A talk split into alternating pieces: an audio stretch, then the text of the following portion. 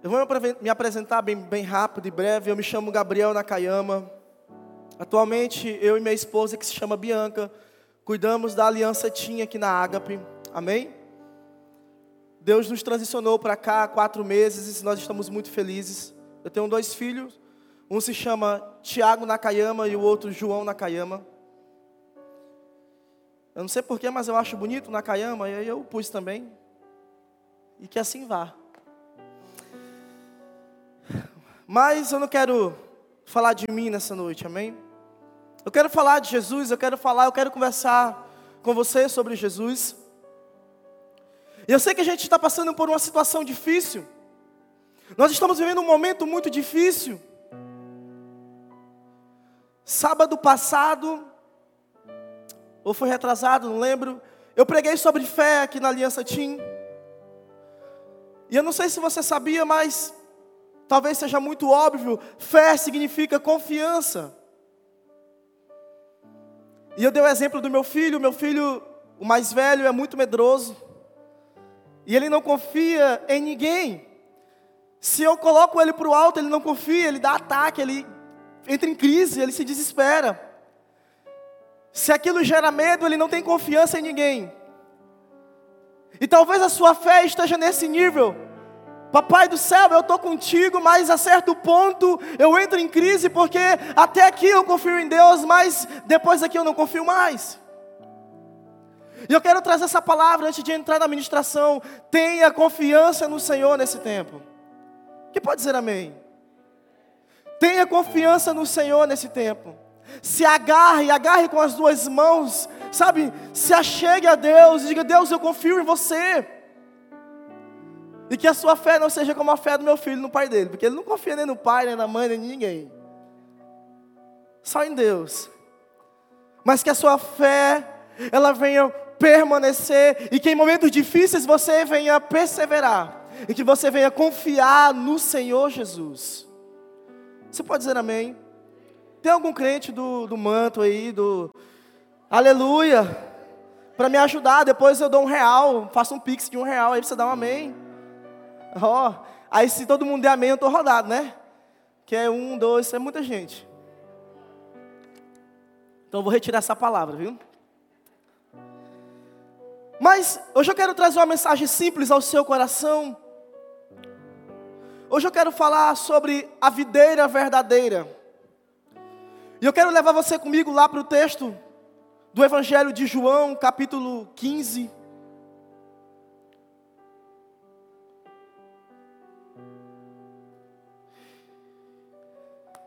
Vocês gostam de ler a Bíblia? Amém? Pois vamos ler a Bíblia comigo. Evangelho de João, capítulo 15. A partir do verso 1 em diante, nós vamos ler aqui alguns versículos e eu quero que você não se perca. Não durma no nome de Jesus. O texto diz assim: Eu sou a videira verdadeira e o meu pai é o agricultor. Todo ramo que estando em mim, repita comigo, estando em mim, não dá fruto. Todo, perdão, vamos lá. Todo ramo que estando em mim não dá fruto, e ele corta, e todo aquele que dá fruto, ele poda, para que dê mais frutos ainda. Vocês já estão limpos pela palavra que lhes tenho falado permaneçam em mim e eu permanecerei em vós. Nenhum ramo pode dar fruto por si mesmo, se não permanecer na videira. Repita comigo: permanecer na videira. Vocês também não podem dar frutos se não permanecerem em mim. Eu sou a videira verdadeira e vós, e vocês são os ramos. Se alguém permanecer em mim e eu nele, esse esse dá muito fruto, pois sem mim vocês não podem fazer coisa alguma. Se alguém não permanecer em mim, será como o ramo que é jogado, que é jogado fora e seca. Tais ramos são apanhados, lançados ao fogo e queimados. Se vocês permanecerem em mim e as minhas palavras permanecerem em vocês, pedirão o que quiserem e lhes será concedido. Diga amém. Meu Pai é glorificado pelo fato de vocês darem muito fruto. Assim serão os meus discípulos. Como o Pai me amou, assim eu os amei. E permaneçam no meu amor. Quem pode dizer amém? Eu sei que é um texto muito longo. Eu quero que você gaste tempo com esse texto em casa. Eu quero que você estude esse texto. Eu quero te desafiar a estudar esse texto. Mas nessa noite eu quero abordar alguns pontos com você. Prometo ser breve. E o primeiro ponto que eu quero abordar com você nessa noite é sobre estar na videira. Amém? Diga assim: eu preciso estar na videira. Nós precisamos estar na videira. Então, antes de mais nada, eu quero viajar com você no Antigo Testamento agora, bem rápido. Todas as vezes que na antiga aliança falava-se sobre a videira, automaticamente se associava ao povo de Israel. Então, a videira na antiga aliança ela tem essa simbologia do povo de Israel. Por quê? Porque a Bíblia fala em Jeremias capítulo 2, verso 21, que o povo de Israel era a videira do Senhor. E Deus, ele tira o povo do Egito, sim ou não, que conhece a história, não vai dar para ler com você. Lê Êxodo depois. Deus tirou o povo dele do Egito e promete uma terra, e a terra de Canaã, para que ele saísse daquela terra e fosse para Canaã. Então, Jesus, ele tem o seu povo como a sua videira verdadeira. Você vai encontrar isso também lá em Salmos, capítulo 80, do 8 ao 16. Mas eu quero ler um texto com você. Oséias, capítulo 10, verso 1. Eu quero que você fique atento para você não se perder durante a mensagem. Deus compara mais uma vez o povo de Israel a uma videira. Deus os tirou do Egito para Canaã, porém não deram frutos dignos. Eu vou ler Oséias com vocês. Israel era como videira viçosa, cobria-se de frutos. Eu vou, eu vou ler até aqui, amém? Israel era como videira. Não esqueça desse ponto, amém? Israel era como videira. Então, eu quero que você entenda uma coisa nesse primeiro ponto, que é o versículo 12 que estar na videira é essencial para os dias de hoje. Estar na videira é essencial para que a gente não fuja do propósito de Deus. Estar na videira é essencial para todos aqueles que desejam fazer as mesmas coisas que Jesus. Estar na videira faz parte de alguém que tem um coração faminto pela presença de Deus. Porque o texto diz Jesus dizendo: Eu sou, eu sou a videira verdadeira. Então, uma das coisas essenciais nessa caminhada é estar na videira. A nossa religiosidade não pode sufocar o nosso relacionamento com Jesus. Será se de fato somos um povo que ama Deus, em espírito e em verdade? Será que nós somos de fato um povo que entrega tudo ao Senhor e deseja permanecer na videira verdadeira? Porque existe uma adoração que tem sufocado o relacionamento, o nosso relacionamento com o Pai. E é a adoração de Isaías 29, 13, que a Bíblia diz que o povo honra o Senhor com os lábios, mas o coração ainda está muito longe. Então nós precisamos ter paixão pela presença de Deus. Nós precisamos desejar o lugar de relacionamento. E é por isso que eu te perguntei no começo, aonde está o seu coração hoje, Aliança Jovem? Aonde está o seu coração nesse tempo? E em específico esse tempo que nós vivemos agora.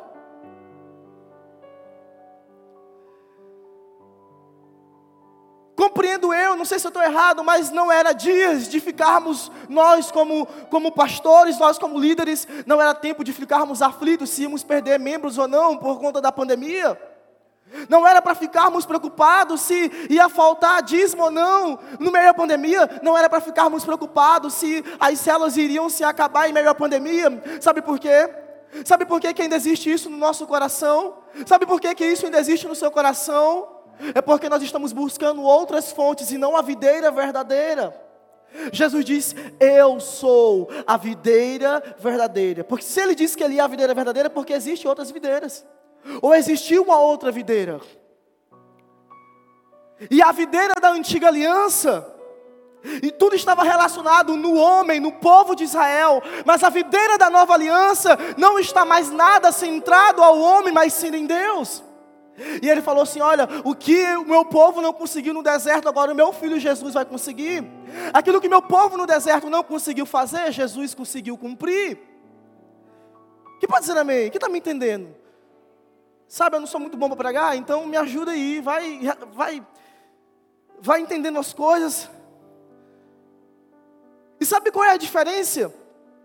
Que na antiga aliança, Deus estava no povo, Deus, ele vinha sobre o povo. Tanto é que depois que o homem peca, o que, que acontece? O Espírito de Deus é retirado. E se você for observar, todas as vezes que Deus vinha sobre o povo na antiga aliança, sobre um profeta, sobre Davi, sobre Saul, a Bíblia fala que o Espírito, que o Espírito de Deus vinha sobre eles. Você já pararam para observar isso? Mas na nova aliança, não, não, não. Na nova aliança, o espírito da promessa, o espírito da profecia, ele está dentro de mim agora. E sabe qual é a diferença? A diferença é que agora o Jesus ele não está sobre nós, ele está em nós. Então, a diferença da videira da antiga aliança para a videira da nova aliança é que agora Deus não está sobre, mas Deus está dentro. E sabe qual é a diferença? Nós precisamos entrar na vida de Deus agora. Porque Deus entrou na vida do homem, mas mesmo assim não foi ninguém foi capaz de ser justificado pelas suas obras. E agora Deus diz: Não, não, não, não. Eu pagarei o preço pelo meu povo. Eu sou a videira verdadeira. Eu sou a videira que vou dar frutos. Eu sou a videira. E aqueles que tiverem em mim, aqueles que tiverem em mim darão frutos dignos. Então, no nome de Jesus, nós precisamos entrar na vida de Deus nesse tempo. Sabe por quê? Porque a nossa vida ainda é muito pequena para que Deus entre nela. Eu preciso entrar agora. Eu preciso entrar no lugar de intimidade, de relacionamento. Eu preciso amar o Senhor como nunca antes. Eu preciso gastar todas as minhas forças, independente do meu casamento, independente do meu emprego. Gente, se eu contar o meu testemunho, você chora. Eu casei com 16 anos de idade. Sabe quantos anos eu tenho? Eu tenho 25 anos de idade. Meu primeiro filho com 17 anos de idade. Eu fui para o encontro, me converti e falei assim: olha, eu preciso ser homem agora. Porque eu fui homem para brincar cedo, então eu tenho que ser homem para assumir meu filho e minha esposa. Então, meu primeiro filho não foi planejado. Na verdade, a minha vida não estava planejada. Mas Deus me encontrou. E eu decidi entrar na vida de Deus. E sabe, se teve jeito para mim, tem jeito para você. Agora, nós precisamos entender que Cristo é a videira e eu não devo me apartar dessa videira nunca. Porque Jesus é a única fonte. Jesus é a única fonte que vai gerar em nós é, é, é algo consistente. Que vai gerar em nós um povo perseverante. Um povo que ama a Deus. Um povo que se dedica a Deus. Você pode dizer amém? Então, eu quero que vocês entendam que quando nós estamos na videira, a nossa adoração ela muda. Quando nós entendemos que precisamos estar no Senhor, tudo muda. E é aí que o povo de Deus se levanta. Amém? É aí que o povo de Deus se levanta. Eu quero ler um versículo com vocês. João capítulo 4, verso 23. No entanto, está chegando a hora e de fato, já chegou que os verdadeiros adoradores adorarão o Pai e em espírito e em verdade. Opa, tem crente aqui. Deus sabe, amém? Está chegando a hora, mas o texto diz: chegou a hora que Deus levantou, que Deus levantou um povo que vai adorar Ele, não simplesmente com lábios, mas com o coração. Tem alguém que Deus pode encontrar nessa noite? Tem alguém que Deus pode encontrar nesse lugar? E a Bíblia fala o quê? São estes os adoradores que o Pai procura. Sabe? Então, ore comigo. Deus me encontra nessa noite. Ore aí no seu interior. Deus me encontra nessa noite. Me encontra. Deus nos encontra nessa noite. Encontra a aliança jovem. Sabe por quê? Porque eu estou olhando para pessoas que têm fome por Deus. Eu estou olhando para pessoas que são apaixonadas por Jesus aqui. Cadê os crentes? Dá um amém. Então, no nome de Jesus, nós precisamos estar na videira. Tem um texto que eu gosto muito, está em Hebreus capítulo 4, verso 16, que diz assim: Assim sendo, aproximemo-nos do trono da graça com toda a confiança, a fim de recebermos misericórdias e encontrarmos graça que nos, que nos ajude no momento da necessidade. Então, o texto diz: se aproximemo-nos do trono da graça, se aproximemo-nos do Senhor. Eu quero te fazer uma pergunta nessa noite. Será se você está disposto a mover uma perna para dar um passo para você chegar mais perto de Deus? Será se você está disposto a dar um passo para que você descubra a glória de Deus? Porque a Bíblia fala que existem riquezas.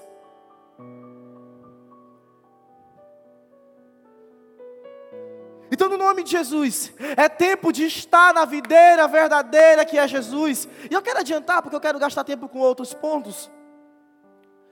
Mas a nossa vida precisa glorificar o nome de Jesus. Eu gosto de um versículo que é, os meninos da Aliança Team já me abusaram, a, a, abusaram me ver falando desse texto. Que é 1 João 2,6. A Bíblia fala que, eu, que se eu digo que estou nele, eu devo andar como ele andou.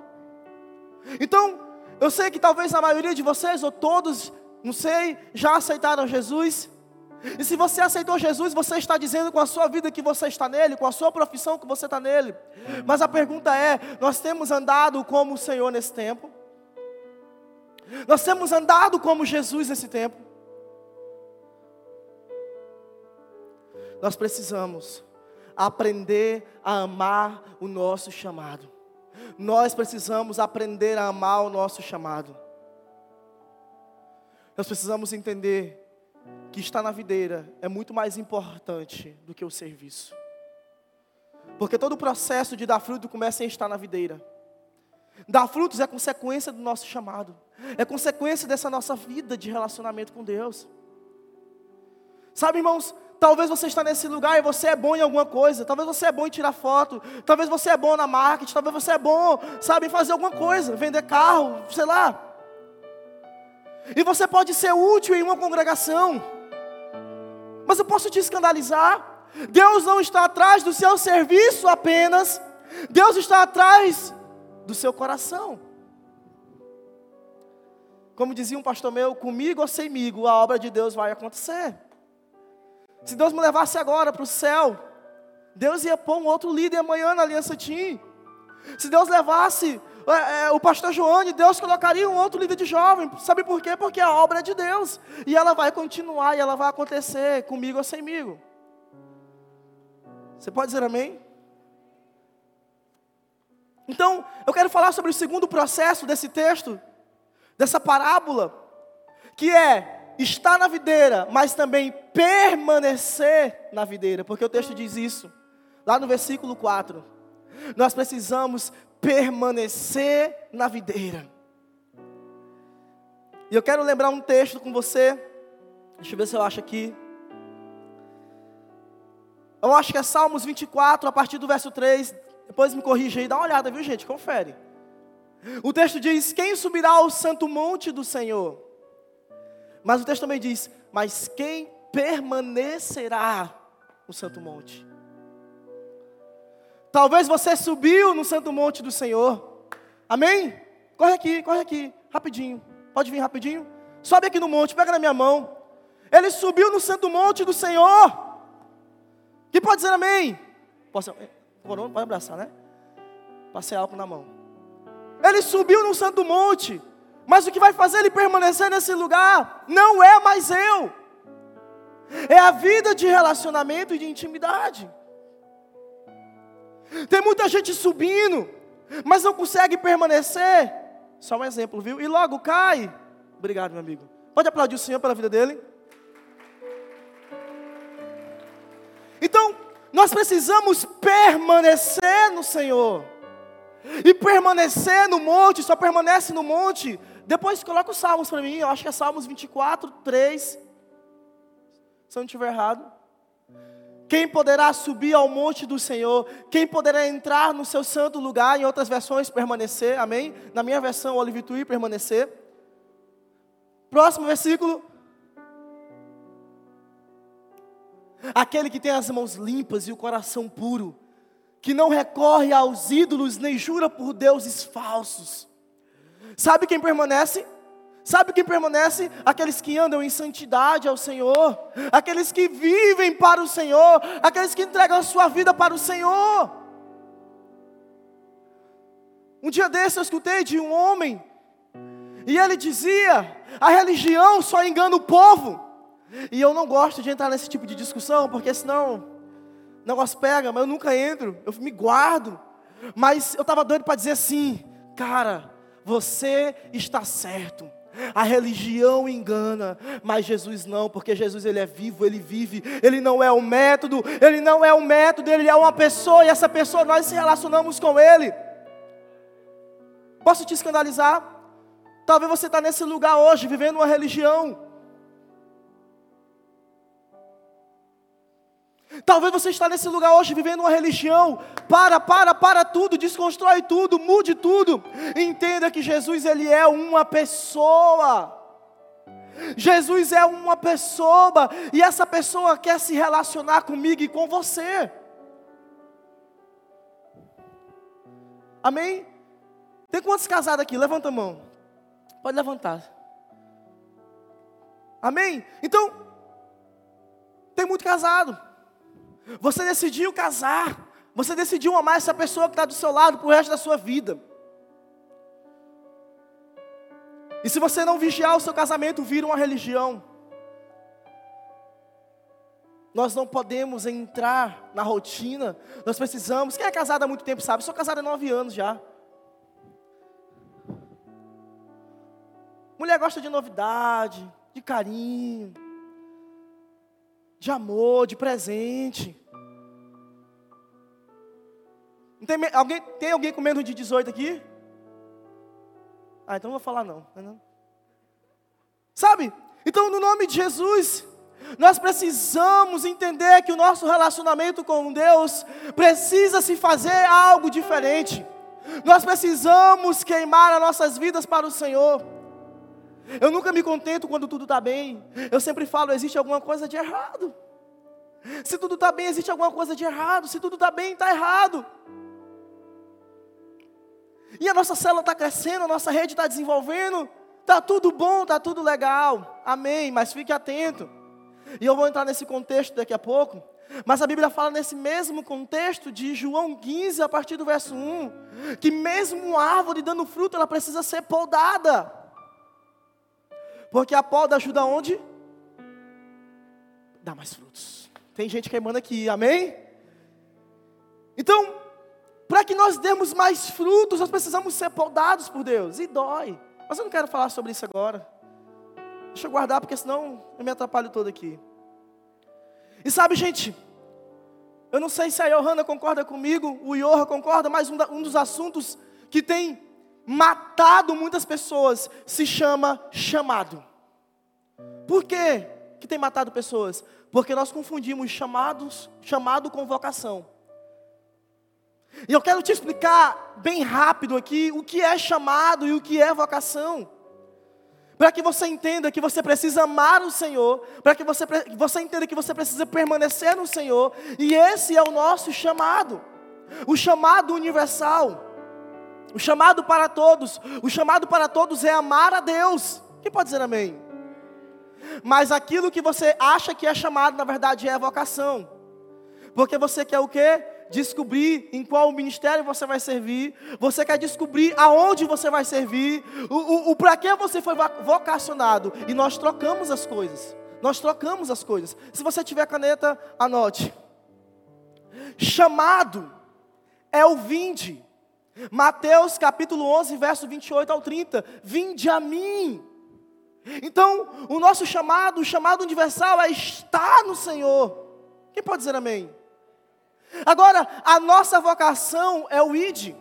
Marcos 16, 15. Ide por todo mundo e pregai o evangelho a toda criatura. Vamos aprender a separar as coisas nessa noite. para que você não morra sozinho. Vai morrer com ninguém, né? Para que você não morra. Amém? Então, chamado é o vinde, a nossa vocação é o ide. Chamado é estar na videira, vocação é dar frutos. Com esses dois versículos, eu quero que você entenda que são duas coisas diferentes, por mais que sejam parecidos. E quando você pergunta para alguém, e aí, Fulano, como é que você está? E aí, Emílio? Não, pastor, eu estou bem, estou orando pelo meu chamado. Estou orando pelo meu. Não, você não precisa orar pelo seu chamado, você precisa amar o seu chamado. Você precisa valorizar o seu chamado, você precisa estar na videira. Porque esse é o chamado. Eu sou a videira verdadeira e vocês estando em mim, vocês irão dar frutos. Quem pode dizer amém? Então, nós precisamos amar o Senhor. Sabe por quê?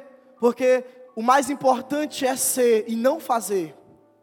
E a Bíblia fala que Deus nos chamou Deus nos chamou para sermos santos na presença dEle. Está lá em Efésios capítulo 1, verso 4.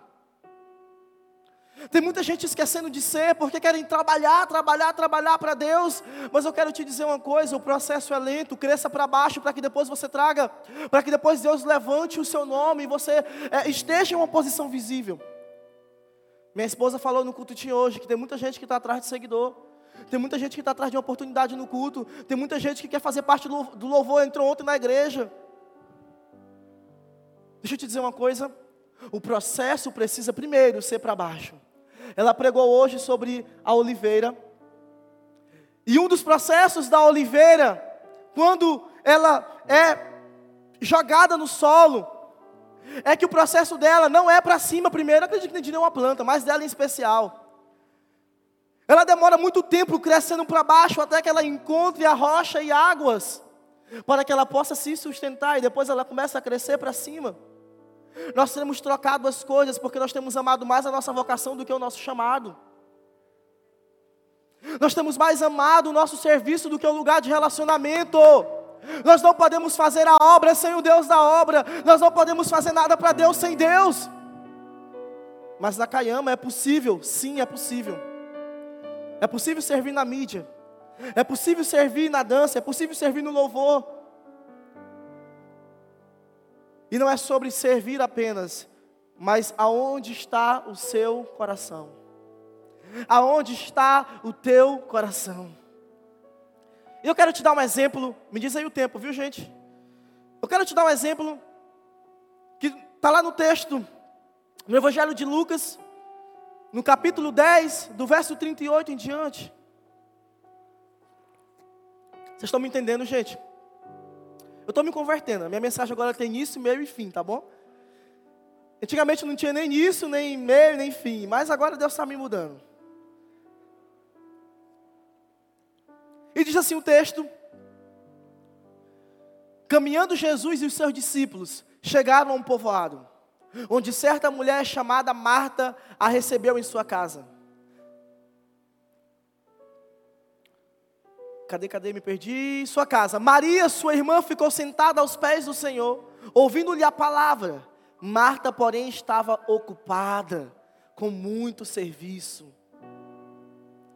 E aproximando-se dele, perguntou: Senhor, não te importas que minha irmã tenha me deixado sozinha no serviço?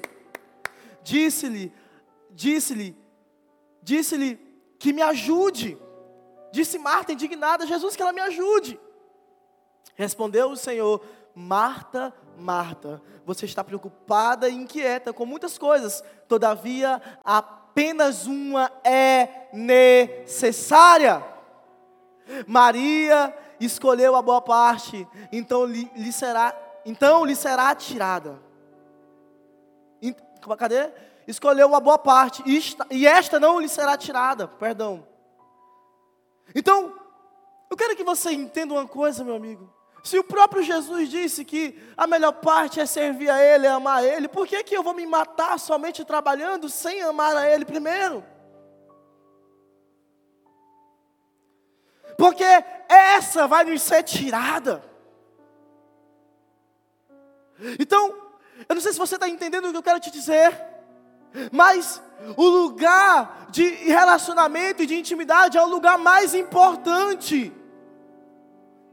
Quando você sabe equilibrar as duas coisas, você começa a ser prudente, você começa a ser maduro, você começa, sabe, a, a dizer assim: Uau, eu estou um crente, sabe, eu estou bem crente mesmo. Eu sei separar as coisas, eu sei dividir as coisas. Então, nós temos gastado muito tempo fazendo outras coisas, outras coisas, outras coisas, esquecendo de se dedicarmos ao lugar de intimidade. Diga misericórdia. E a minha pergunta é: o quanto tempo você tem gastado com Jesus nesse tempo? Nós precisamos permanecer. Diga assim: eu preciso permanecer na videira. Nós precisamos permanecer na videira. Não é sobre fazer apenas, mas sobre ser alguém em Jesus e aquilo que nós nascemos para ser e para fazer, nada mais é que amar a Deus. Um dia uma, uma discípula me perguntou, Naka, ela falou pastor, né? Eu não estou acostumado com esse negócio de pastor, por isso que eu falo Naka, mas ela falou, pastor, qual é a primeira, a, lição, a primeira lição que você aprende com Gênesis? Eu falei assim, minha filha, explica melhor, porque tem várias lições que a gente aprende. Falou, não, sobre adoração, sobre intimidade, sobre vida com Deus. Eu falei assim, Gênesis capítulo 2, verso 15. A Bíblia fala que Deus põe o homem no Éden. E a Bíblia fala assim: ó Adão, agora você vai cultivar, você vai cuidar de tudo. E essa palavra cultivar no original significa prestar culto. Sabe o que Deus estava dizendo para Adão? Tudo que você fizer, glorifique o meu nome. Você nasceu para o quê? Prestar culto a mim. Você nasceu para me amar. Você nasceu para fazer tudo em prol de mim. Você nasceu para me adorar. E sabe, não perca essa essência nesse tempo, no nome de Jesus. Não perca a essência da adoração, a essência da intimidade. Ontem um discípulo me ligou. Na verdade, eu liguei para ele. Posso, depois de uma live nossa de oração pela cidade, está alguém orando pela cidade aqui? Ore, amém? Eu fiz um grupo, eu tenho, eu tenho um grupo de liderados e a gente está fazendo oração todos os dias. A gente fez de segunda a sexta. E ele falou assim: Eu posso conversar com você depois da, da, da live? Eu falei assim: Posso. E eu fui conversar com ele depois da live. E eu falei assim: ei, ei, para tudo, meu amigo. Para tudo. Tem dias, irmãos, que não dá vontade nem de ler a Bíblia, dá vontade de só ficar quarto, sei lá, ajoelhado, não sei como é que você fica, e, e escutar Deus. Isso é ministrado por Deus. Sabe, tem dia que eu falo, Deus, eu não quero fazer nada hoje, eu quero te escutar.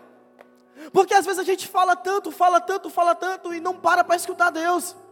E eu falei para ele: ei, para tudo, para. Você está ansioso. Você está ansioso, você quer fazer tudo com a força do seu braço. Ei, comece a amar a Deus. Comece a se entregar para Deus. Sabe o que é ser religioso? É se prender a um método.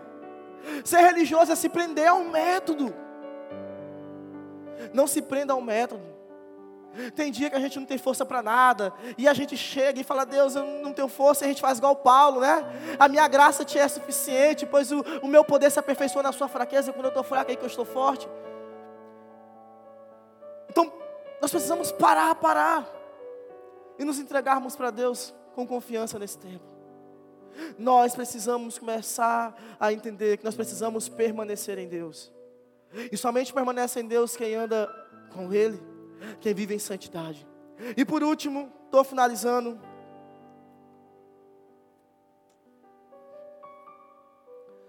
E por último, dentro desse, desse contexto, a Bíblia fala que nós devemos dar fruto. Lá no verso 5 e verso 8. E eu quero que você entenda que nós precisamos desse tempo entender que esse dar fruto não é somente crescer em obras, amém?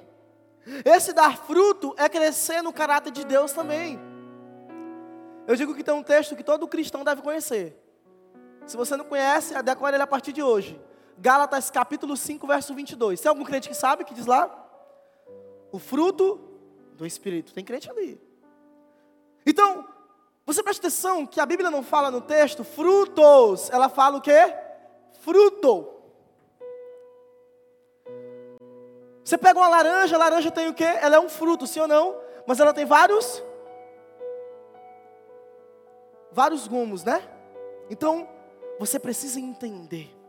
Você precisa entender que você precisa também dar frutos, mas você precisa dar fruto crescendo no caráter de Deus, crescendo naquilo que Deus é. E não somente nisso, né? A gente precisa também fazer discípulo, a gente precisa pregar o evangelho, a gente precisa se mover nisso. Eu recebi uma pergunta no Instagram esses dias, e a pessoa disse assim: O método de evangelismo é o abraço. E agora, o que, a gente vai fazer? Eu falei assim, ué, o método do evangelismo é o próprio evangelho. O evangelho é a palavra de Deus. Então, eu não preciso de um abraço para evangelizar, eu preciso falar. Então prega o evangelho, meu filho. Larga de coisa, negócio de abraçar, entendeu? Então, no nome de Jesus, vamos crescer, gente. Vamos crescer nesse tempo. Vamos crescer. Mas eu entendi a pergunta dele. E nós precisamos começar a entender que nós somos, nós somos comissionados para algo. Amém? Deus nos chamou para uma grande comissão. E essa comissão também está relacionada a dar frutos ao Senhor na grande colheita, em pregar o Evangelho, em semear a palavra. Mateus 28, 19, 20 e 21. Nós precisamos crescer nesse fundamento, mas eu quero enfatizar um texto aqui, deixa eu subir aqui. Estou terminando, viu? Você quer sair para comer, né? João 15, o verso 9 diz assim: Meu Pai é glorificado pelo fato de vocês darem muito fruto, muito fruto, muito fruto. Assim serão meus discípulos. Como o Pai me amou, assim eu amei. Que vocês permaneçam no meu amor. Vamos voltar aqui para onde eu estava. Quero que você entenda uma coisa, no nome de Jesus. Nós precisamos gerar discípulos nesse tempo. Nós precisamos gerar discípulos nesse tempo. Porque Jesus fala: olha, se vocês fizerem tudo isso, tudo isso, vocês são os meus discípulos. Então, nós precisamos começar a entender que quem lidera aqui, quem lidera, levanta a mão. Quem lidera célula, tem uma rede, alguma coisa, alguém cuida de alguém. Amém? Então, eu quero voltar ao que eu tinha falado no início. Nós precisamos dar fruto nós precisamos gerar discípulos.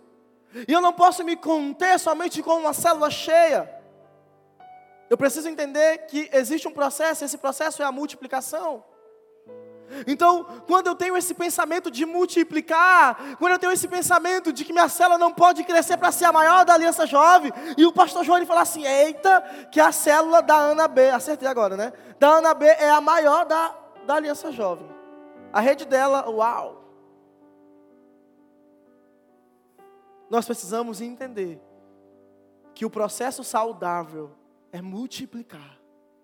Um dia chegou um rapaz na minha sala, eu fui aconselhar ele, ele cuida de adolescentes. Ele falou assim: Pastor, eu tenho dois anos com minha cela, minha sala tem muita gente, muita gente, muita gente. Tem umas 30 pessoas. Eu falei assim: Meu filho, sua sala tem dois anos, está enorme, é quase um, um culto. Por que, que você não multiplicou? Porque nós precisamos entender que nós precisamos sair de cena para que outros entrem. Nós precisamos abrir mão do nosso ego, de querer que tudo gira em torno de nós e começarmos a multiplicar, começarmos a cheirar nesse tempo, dar frutos nesse tempo. E nós estávamos lendo um livro, eu, Val, e Pastor Márcio, Pastor Joane, que se chama Formadores de Heróis. De heróis. E tem uma frase que me chamou a atenção que diz assim: eu, eu serei o herói ou eu vou fazer alguém um herói? Ou eu vou tornar outros heróis? E eu quero deixar essa pergunta para você: você quer ser um herói ou você quer formar heróis? Para que você forme heróis, você precisa sair de cena. Num jogo de futebol, a gente sabe que o time precisa desenvolver em campo, mas existe alguém lá fora chamado técnico que ele cria as estratégias, que ele estuda, que ele gasta tempo, que ele ensina, que ele treina. E sabe, nós pouco olhamos para o técnico, Por quê? Porque ele deixou de estar em campo para o quê? Treinar um time, para treinar alguém. E, e, sabe, não é ele que levanta a taça no final, não é ele que levanta a taça. A gente sabe que o Mengão foi campeão do Brasileirão, né? Mas não foi. Ô, oh, gente, brincadeira, viu? Não fica chateado comigo, não. Flamenguista é bicho enjoado. Mas não foi o Rogério Senna que levantou a taça.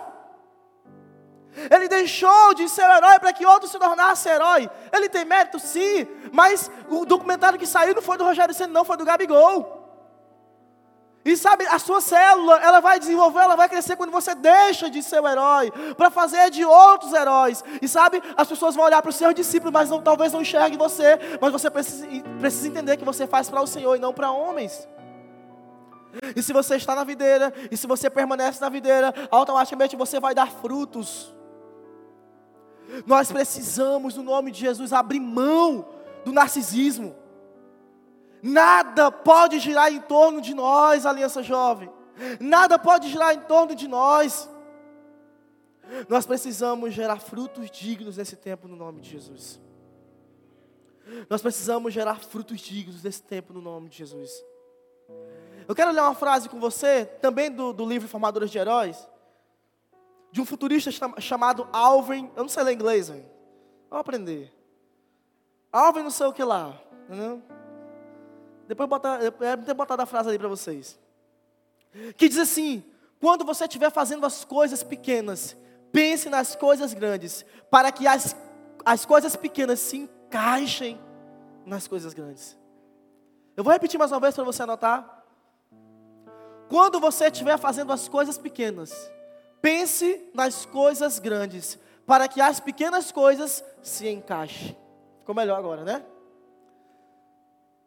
E eu quero falar um pouco sobre mim agora, bem rápido. Não sei quanto tempo eu tenho.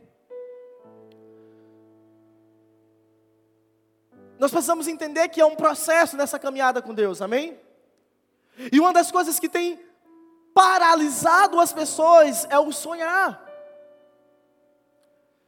Tem muita gente que não consegue mais sonhar.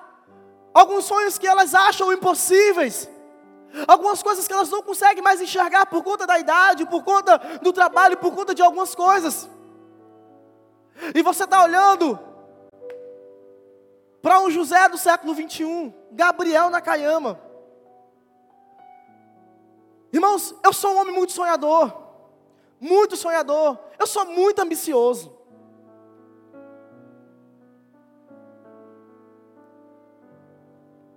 E desde quando eu me converti, eu sempre fui muito ativo. Eu, eu desenvolvi muito rápido dentro do, do, ministério.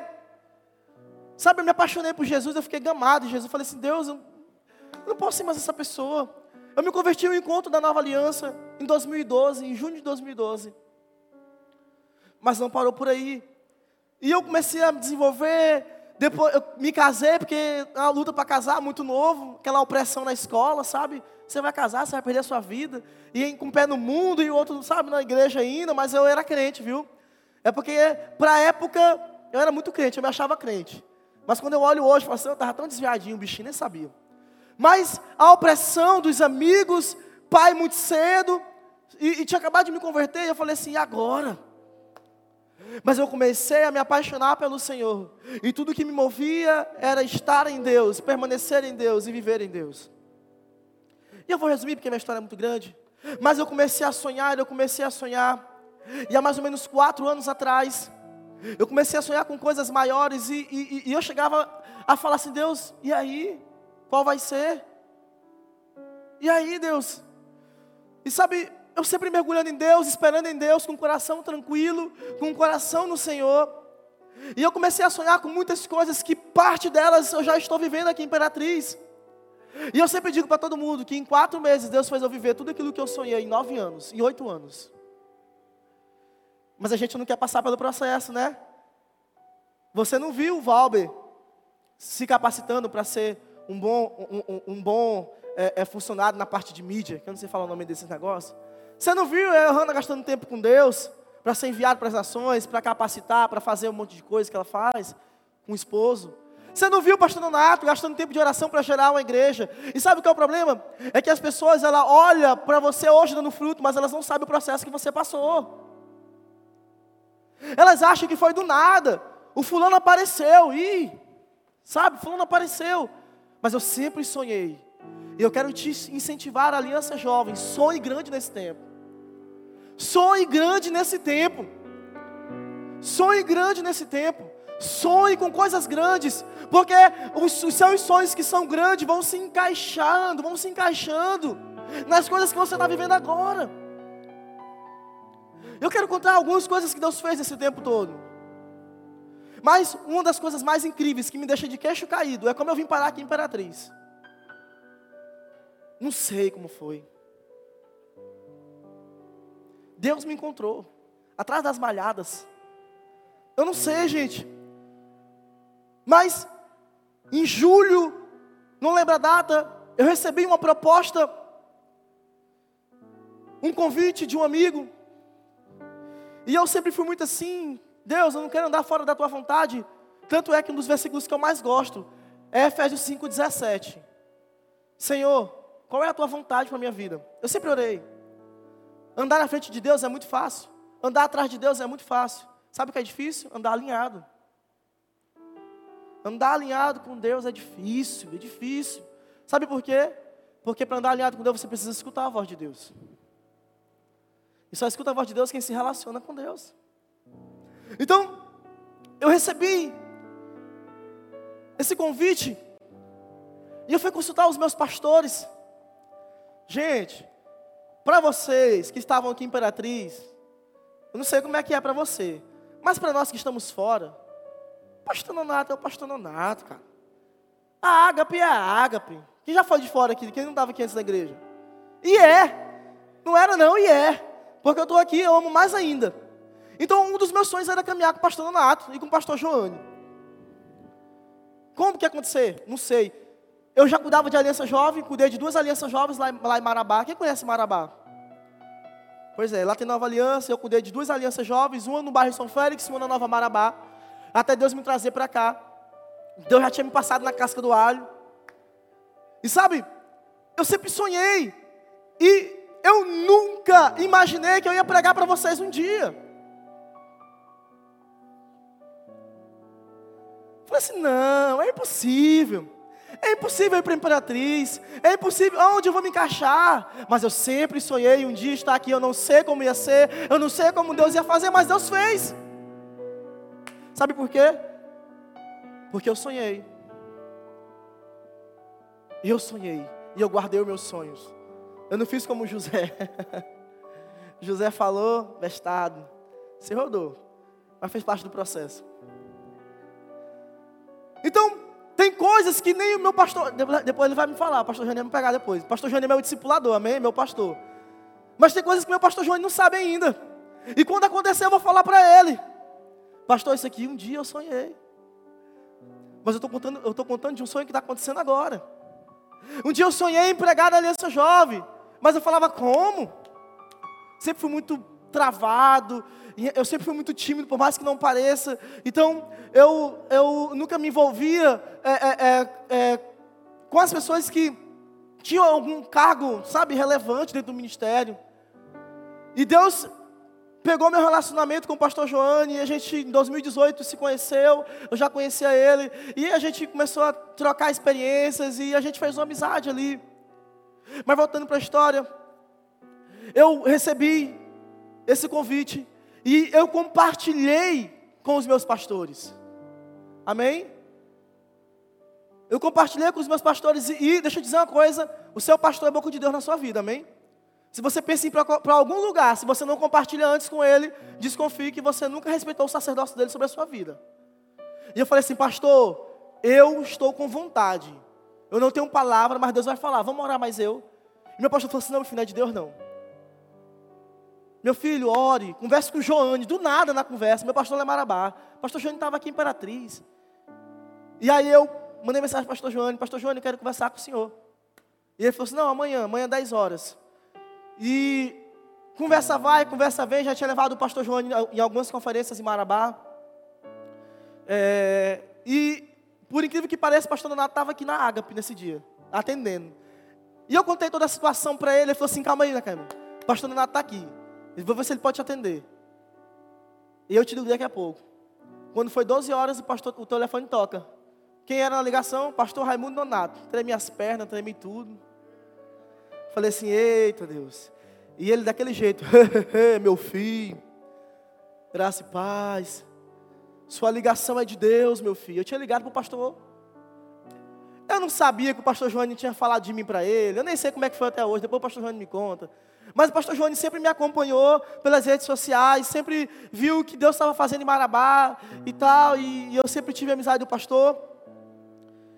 E o pastor João, ele acompanha, eu, é, é, todo mundo admira ele pela simplicidade do coração dele. Nada disso sobe. E ele nos acompanhava em Marabá. E ele falou assim: Meu filho, você não vai para lugar nenhum. Você não vai para lugar nenhum. Nem você, nem Bianca, nem Johan, nem Johanna, nem Fulano, nem Ciclano. Não posso citar mais os outros, não, porque a Johanna está aqui, mas o Johan. Ninguém vai.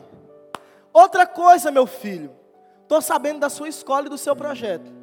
A nova aliança tem várias palavras de escolas e uma delas é a sua. Sabe o que foi que eu fiz? Adivinha? Chorei igual um bebê. Não sabia que o pastor Nato ia falar isso. A conversa não era sobre isso. E ele falou assim: Meu filho, em agosto você vem aqui, final do mês eu quero conversar com você, para a gente preparar a sua vinda para cá ano que vem. E até aí tudo bem, quase deu um passamento. Deus estava mudando muita coisa a partir daquela conversa. Eu chorei muito na conversa, o pastor Renato chorando do lado, eu do outro, eu não sabia como ia ser. E sabe aquele negócio de Deus? Eu não quero te falar pelo processo que eu passei lá em Marabá, tá bom? Não vou falar do processo que eu passei lá, mas eu passei por um processo, o processo de José. Amém? E muitos anos cultivando algo, plantando algo, acreditando que Deus podia fazer.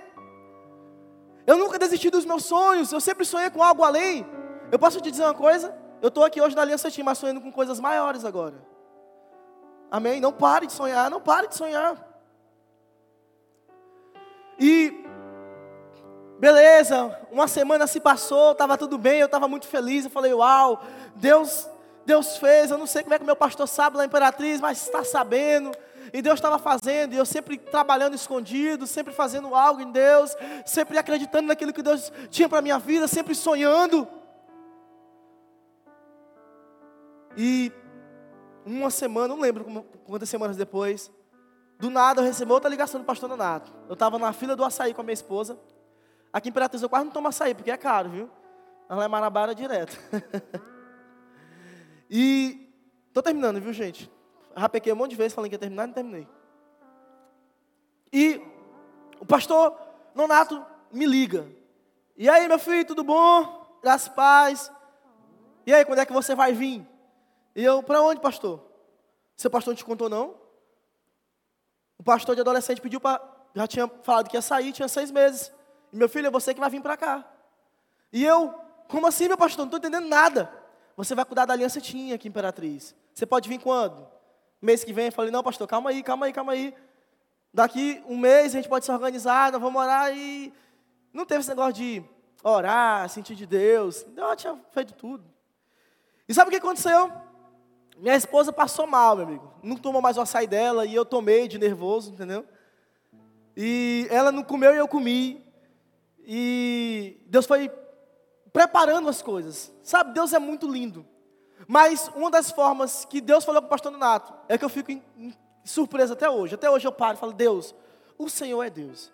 Porque a tua palavra fala que os teus sonhos são maiores do que os nossos. E de fato eu pude contemplar isso. Ele disse que estava na chácara orando, orando pela igreja, orando por tudo isso. E um, um dos alvos de oração era a aliança Tim, porque o pastor já ia sair e não tinha ninguém ainda para é, é, ficar na aliança tinha. E ele disse que viu cadeiras dançando. Ele teve uma visão. E quando ele teve essa visão, resumindo a história, ele disse assim: ele viu, teve a visão, perdão, e lembrou de um choro. Que choro foi? O choro do dia da conversa que eu tive com ele. Ele falou assim: é Ana Caiama e Bianca que vão vir. E eu falei assim: Deus, como? Como? Como pode um negócio desse? Então Deus falou com o nosso pastor. Não foi o pastor Joane que ficou, né? Não, não foi ninguém, foi Deus. E até hoje eu fico, Deus, como o Senhor fez. Sabe? E Deus me trouxe para cá. A gente organizou todas as coisas. a gente está com o coração em Deus esse tempo, entendendo esse tempo, essa época e essa estação. Mas porque um dia a gente sonhou e hoje eu estou desenvolvendo muita coisa daquilo que eu sonhei. E um dos meus grandes sonhos era desenvolver a escola intensivo 1615, aqui em Imperatriz, no Maranhão. Em 2018 eu fiz a primeira edição, em 2019 eu fiz a segunda, eu levei o pastor Donato. E quando foi esse ano, eu não pedi pastor Donato. Eu não sei como aconteceu. Eu sei que ele falou assim: meu filho, faça a sua escola. A gente conversando, e ele entendeu errado a conversa, porque eu queria fazer um evento que na, na igreja, ele entendeu que era na chácara. E acabou que do meio para o fim ficando um evento na igreja, um evento na chácara. E eu falei assim, Deus, o Senhor está no negócio. E a gente vai realizar esse ano a nossa escola de evangelismo e profética. Aqui, Imperatriz do Maranhão. Um, uma das coisas que eu já orava desde 2018. E era quase impossível fazer na data que a gente está fazendo, no mês que a gente está fazendo. É escola de missão, é a Campitim, é um monte de coisa que tem no mês de julho. E Deus proporcionou. E sabe, eu estou orando para que daqui para lá esteja tudo bem, esteja tudo tranquilo. Eu não quero só olhar para a terra, né? Não, eu quero que Deus faça acontecer. As nossas inscrições já estão abertas, amém? Se você quer crescer no evangelismo e no profético, nós, nós acreditamos que todo evangelista precisa se mover em sinais. Amém? Então, dentro do profético, nós iremos trabalhar os dons de Cristo, os dons do Espírito, para que você seja ativado nesse tempo. E vai ser, de fato, uma escola intensiva de cinco dias. Amém? Depois a gente fala mais sobre isso. Eu venho um outro momento aqui no culto para falar sobre a programação. Mas eu quero finalizar dizendo uma coisa: nós precisamos estar em Jesus nesse tempo. Eu quero convidar você a ficar de pé, porque senão eu não termino. Vai ficando de pé. Nós precisamos estar na videira nesse tempo, nós precisamos entender o processo, nós precisamos permanecer em Jesus. E assim como um dia eu sonhei, assim como um dia eu desejei, você também pode alcançar aquilo que você deseja, aquilo que você sonha. Não limite os seus sonhos, aliança jovem. Não limite os seus sonhos. E quando chegar e quando acontecer, volte a sonhar com outras coisas, porque Deus sempre tem coisas maiores, Deus sempre tem coisas melhores, e eu não sei até quando e como, mas eu sei que eu estou vivendo a vontade de Deus nesse tempo. E em quatro meses Deus mudou a minha vida, mudou muita coisa. Eu morava em Marabá 24 anos da minha vida. Nunca tinha saído de perto da família. E do nada, em um mês, Deus bagunçou a minha vida e eu estou aqui com meus dois filhos e minha esposa porque eu abri, abri mão daquilo que era pequeno para viver algo grande, eu abri mão daquilo que era meu projeto para viver os projetos e os sonhos de Deus. E quando o sonho chegou, eu falei assim: Deus, agora eu me rodei, porque eu orei e o Senhor está fazendo. Você não sabe como vai acontecer, você não sabe como vai ser, mas você vai ficar, sabe assim, Deus, e aí? Deus, o Senhor está fazendo? Não estou acreditando. Quantas vezes eu chorei, quantas vezes eu vim para o culto e me derramei, quantas vezes Quantas vezes? E para completar, preguei até no culto de domingo. Quase me acaba em casa, tremendo. Pastor Nato me liga: Meu filho, você vai pregar no domingo? Como assim, meu pastor? Sexta-feira. Gente, vocês não sabem o quanto eu estou feliz. Não por pregar, mas por estar vivendo a vontade de Deus nesse tempo. Não por ter pregado no culto de domingo. Não, não é por isso, não é por isso, mas é porque Deus está fazendo algo. Deus está fazendo algo. E a Bíblia fala que a fé, uma vez provada, produz perseverança. E sabe, Deus provou, Deus aprovou, e Deus vai continuar fazendo, e eu vou continuar acreditando, porque Ele é Deus para fazer infinitamente mais. Sabe, eu não sei você, talvez os seus sonhos não sejam como os meus sonhos, mas talvez você sonha em ganhar sua família, em ganhar o seu pai, em ganhar a sua mãe. Talvez você sonha não com o ministério, mas com outras coisas, com uma empresa, não sei o quê. Eu não sei com o que você sonha. Mas é possível para quem está na videira, é possível para quem permanece, é possível para aqueles que não saem do propósito, não saem da vontade de Deus. É possível.